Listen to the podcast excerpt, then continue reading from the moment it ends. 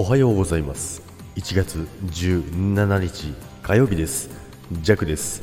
はいおはようございます。今日もよろしくお願いいたします。さて始まりました。今日も、えー、今週2日目ということなんですけどでまずですね、えー、探し物。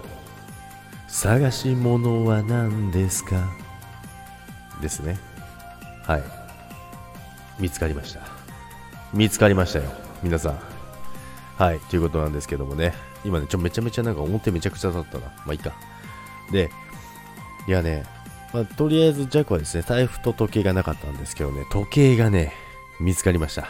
まだ取り行ってないんですけどいやまあちょっとまあ心当たりのところはあったんですけどもまあ一応電話してみたんですよ。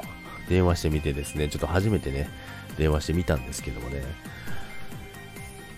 もしもーし。すいません。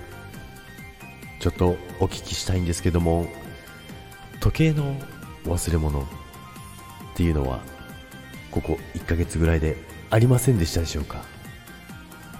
はいということでね言ってで向こうね、まあ、お姉さんだったんですけどもどんな時計でしょうか？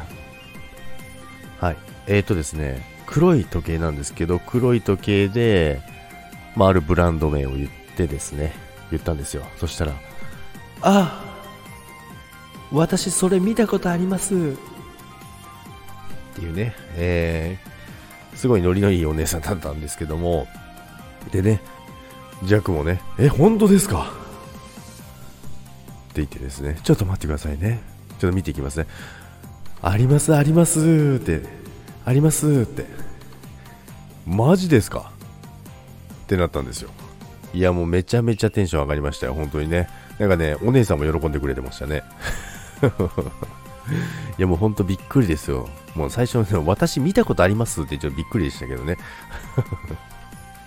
いやまあということでね、まあある場所にあったんですけども、まあ電話をしてですね、そしたらね、えー、見つかったということでね、さっさと電話すればよかったなということなんですけども、いやでもね、ちゃんと保管されててね、よかったです。